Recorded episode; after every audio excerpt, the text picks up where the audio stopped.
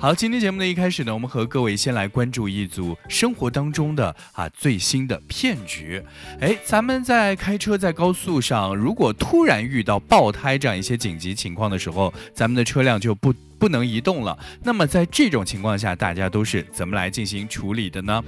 一定有司机会说，哎，那肯定是先打幺幺零呀。可是我们今天要分享到的这两名司机朋友呢，他们却不是这样想的。他们啊就掏出了自己的手机，直接打开了搜索引擎，然后呢在网络上搜索高速救援电话。结果呢，其中就有一名司机啊被骗了五百多块钱。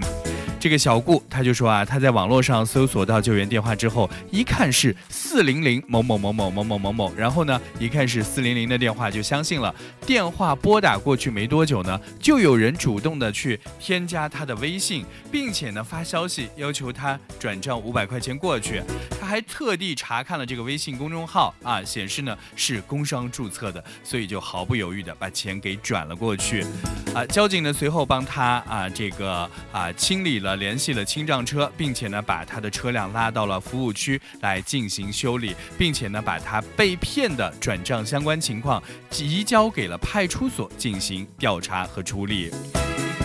也就是说啊，他转了这五百块钱之后呢，对方并没有任何人来帮他处理相关的事故，最后还是打了幺幺零才解决了问题。那么在这里呢，交警也是提醒大家，在高速上面发生紧急情况啊，大家可以来拨打九六七七七或者是幺幺零来进行求助。高速上禁止任何单位和个人呢从事经营性修车，所以呢，千万不要相信网络上的信息，更不要轻易的给啊这个陌生人来。进行打签。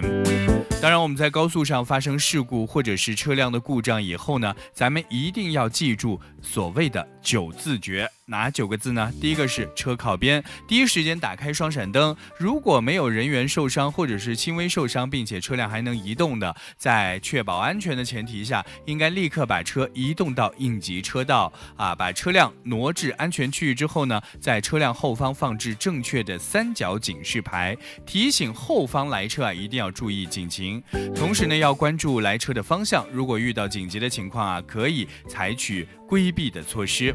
第二个三个字儿就是人撤离啊。当我们将车辆妥善安置之后呢，应该立刻把车上的人员撤离到高速的护栏外这样一些安全地带，远离事故的现场。第三点啊，就是急报警。做好刚才我们所说到的两点之后呢，应该立刻来拨打幺幺零进行电话报警，并且呢，要正确的描述车辆的位置和行车的方向，同时呢，也要把人员的伤亡情况以及是不是需要救护车、事故车是不是能开动这样一些简单的情况呢，进行详细的描述。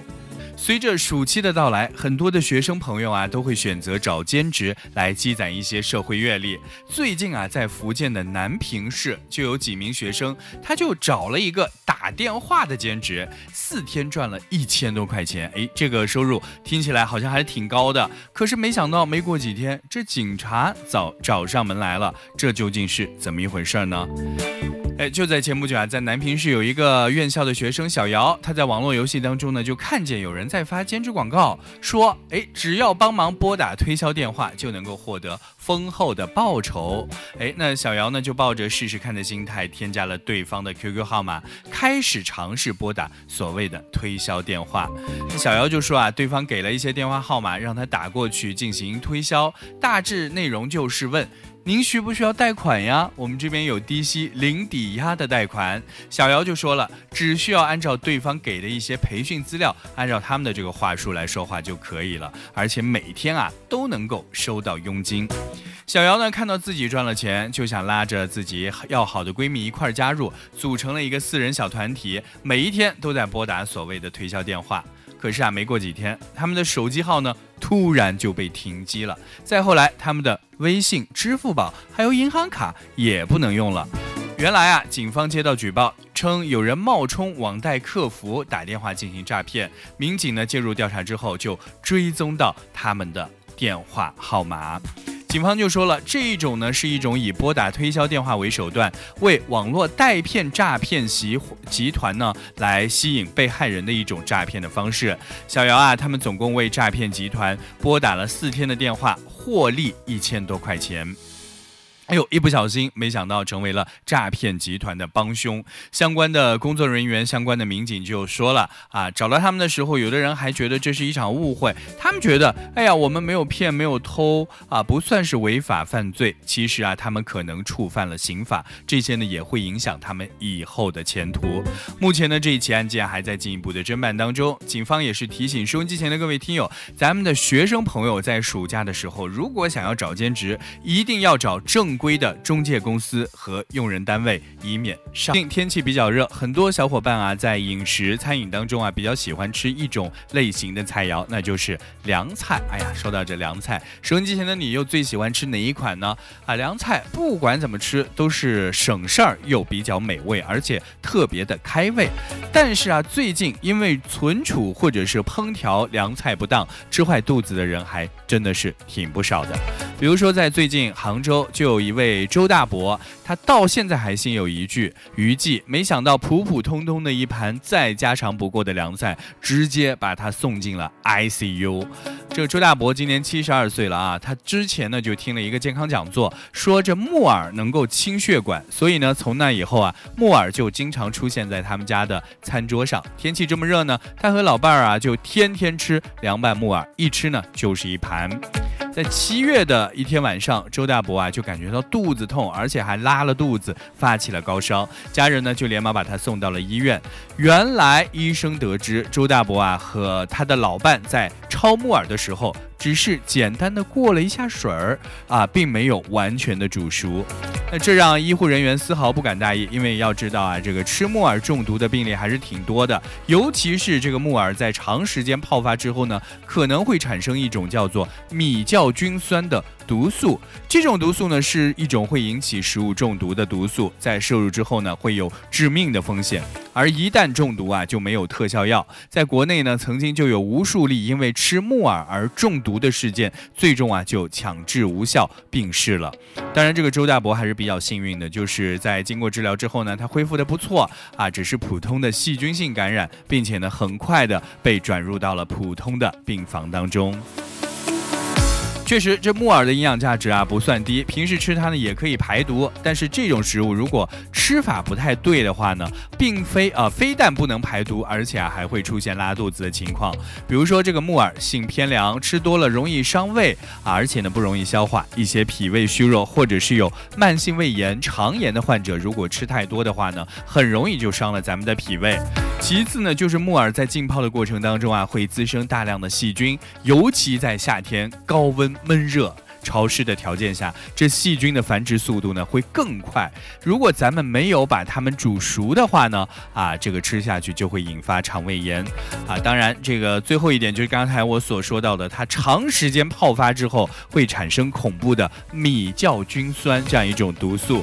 好，那听到这里，可能大家就会心里有点这个担心了，心想：难道木耳这么有营养的一款食物，我们以后要和它啊说再见了吗？啊，在这里我们要给大家一些小小的提醒啊。通常来说，这个木耳呢用冷水泡一到两个小时就可以了，最长呢咱们不要超过四个小时。如果用热水泡的话呢，时间还要更短一些。那如果泡发超过了二十四个小时，建建议大家就不要吃了，特别是在炎热的夏天，很容易啊滋生病菌。浸泡之后，如果闻到有异味。或者是摸到有粘液，也说明变质了，赶紧的扔掉。那么吃木耳之前呢，一定要记得把木耳放到水里焯一焯，因为煮熟的木耳啊，并不会影响咱们的口感，但是却可以起到杀菌和杀灭寄生虫的作用。除此以外呢，咱们家里这个餐具啊，也要及时的清洗，垃圾要及时的倒，保持厨房的干净。如果环境卫生，在浸泡的过程当中呢，也是很难会产生米酵菌酸毒素的。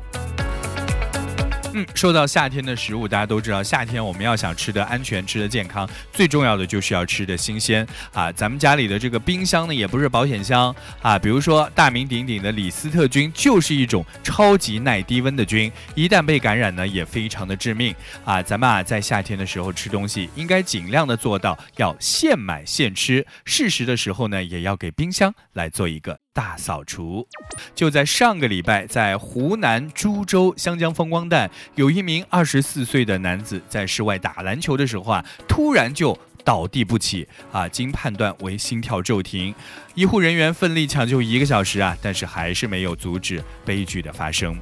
医生就说了，在夏天的时候呢，这高温也是猝死的一个诱因。大部分的运动猝死啊，都是由运动诱发心脏疾病所导致的。尤其呢是在高温的环境之下，会加大心脏的负荷，有可能会出现晕厥，甚至是心源性猝死。而猝死的发病年龄段呢，也已经呈现出年轻化的趋势。么在夏天的时候，我们在做运动，应该如何来避免发生这样一种悲剧呢？首先，我们应该进行定期的健康检查，尤其是心血管系统检查，这样呢才能够帮助我们及时的了解自身的健康状况啊，比如说有没有心脏方面的问题。充分热身呢，也可以帮助我们提高心肺代谢能力，这样呢，我们就可以在进行剧烈运动的时候啊，人体的代谢能力就足以满足运动的所需。啊，当然，在夏天的时候，因为超负荷的运动啊，很容易导致猝死，所以呢，就要做到与运动负荷与自身能力相匹配。所以，为了安全起见，我们一定要循序渐进的来开展运动，千万不要一下子就直接冲到最猛的强度，这样呢，很容易就啊超负荷运动，最终呢会导致悲剧的发生。那么，如果我们在运动发生之后啊，发生的过程当中出现很明显的气喘啊、心慌啊、极度疲劳啊、胸闷啊，还有胸痛、呼吸困难这样一些不适的症状，千万不要强撑，应该立刻停止运动，以免猝死。在参加一些比较剧烈的运动的时候，比如说像冰球、棒球，可能击打到心脏以及周围的位置，咱们啊一定要做好防患措施。在这里，我们也是给收音机前的各位喜欢运动的小伙伴一些提醒啊，在夏天运动结束之后呢，不要马上坐下来，最好呢，咱们再走上十几二十分钟，或者是压压腿，做做深呼吸，这样呢，也可以让我们的身体有一个缓冲的时间。咱们尤其要注意，夏天温度很高，很多人呢喜欢在运动之后啊，来一杯饮料，来一杯冷饮，这样的做法呢，很容易导致腹部脏器以及血管啊会迅速的收缩啊，刺激神经系统的功能紊乱，增。增加心脏的负担，提升猝死的发病率。还有人呢会选择冲凉啊，或者是这个洗冷水澡的方式啊，这样来让自己凉快一点。但是啊，洗冷水澡的时候呢，水温过低，皮肤呢会受到刺激，体温中枢应激性的肌肉收收缩，心跳加快，血压升高，心脑供血不足，有可能呢会逼停咱们的心脏。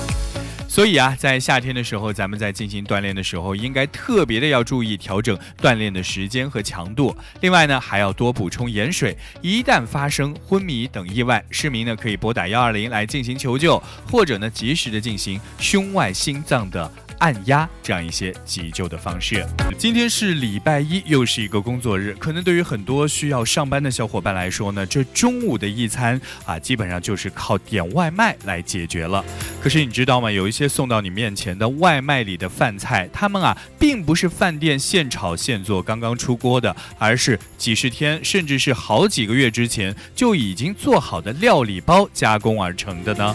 啊，当然，可能听到这里，大家会不以为然，会觉得，哎呀，反正我们生活当中经常会吃一些方便食品啊，但是这些料理包它们的卫生状况怎么样？在使用的过程当中，是不是存在着卫生和安全问题呢？最近。啊，在南京市场上就有记者以一家大型外卖连锁店来作为切入点，进行了调查和采访。那么通过外卖的软件呢，记者就随机选择了宣称南京排名前四、有十多家店面的一家家店，叫做江南家小碗菜来进行走访和调查。那么在手机软件上，我们可以看到这几家门店啊，都说自己的这个菜品呢是厨师推荐、匠心之作、大厨坐镇，而电话。联系的时候呢，店方也宣称他们的菜啊都是现炒现卖的，啊，但是工作人员就说了，他们店一天呢可以做四五百单的外卖，但是店里只有部分素菜和米饭是现场制作的，而大部分的菜品，尤其是荤菜啊，全部都是用料理包来进行制作的。